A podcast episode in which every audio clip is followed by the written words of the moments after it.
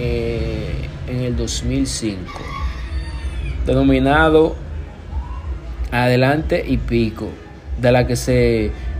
desprendió el tema, se partió el lápiz, que hablemos y le reitero, se ha tirado con el lápiz. E, eso fue un, un palo, fue un éxito esa canción. Luego de esta experiencia, el intérprete pasó a otra agrupación que se identificaba hacia el género del rap perfecto, plan, la banda sonora,